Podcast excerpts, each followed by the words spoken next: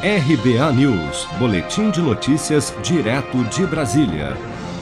O presidente Jair Bolsonaro admitiu durante a entrevista à rádio Brado de Salvador na manhã desta segunda-feira que a PEC do voto impresso não tem mais nenhuma chance de ser aprovada no plenário da Câmara.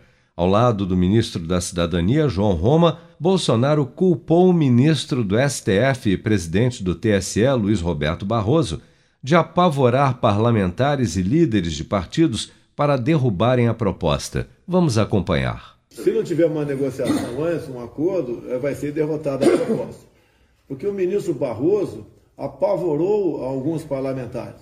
E tem parlamentar que deve alguma coisa na justiça, deve no Supremo, né?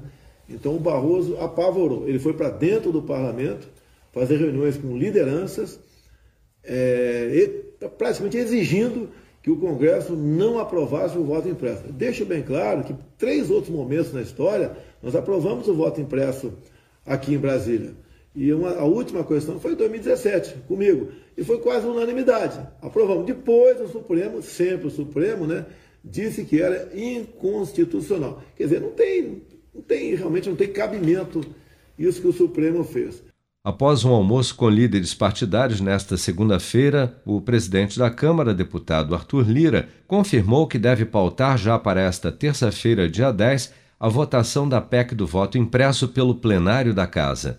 A votação do tema, em caráter de urgência, atende aos apelos tanto da oposição quanto do próprio vice-presidente da Câmara, deputado Marcelo Ramos, do PL do Amazonas, que querem enterrar o assunto o mais rapidamente possível, não por serem realmente contra a proposta, mas por ser o voto impresso atualmente a principal bandeira política do presidente Bolsonaro.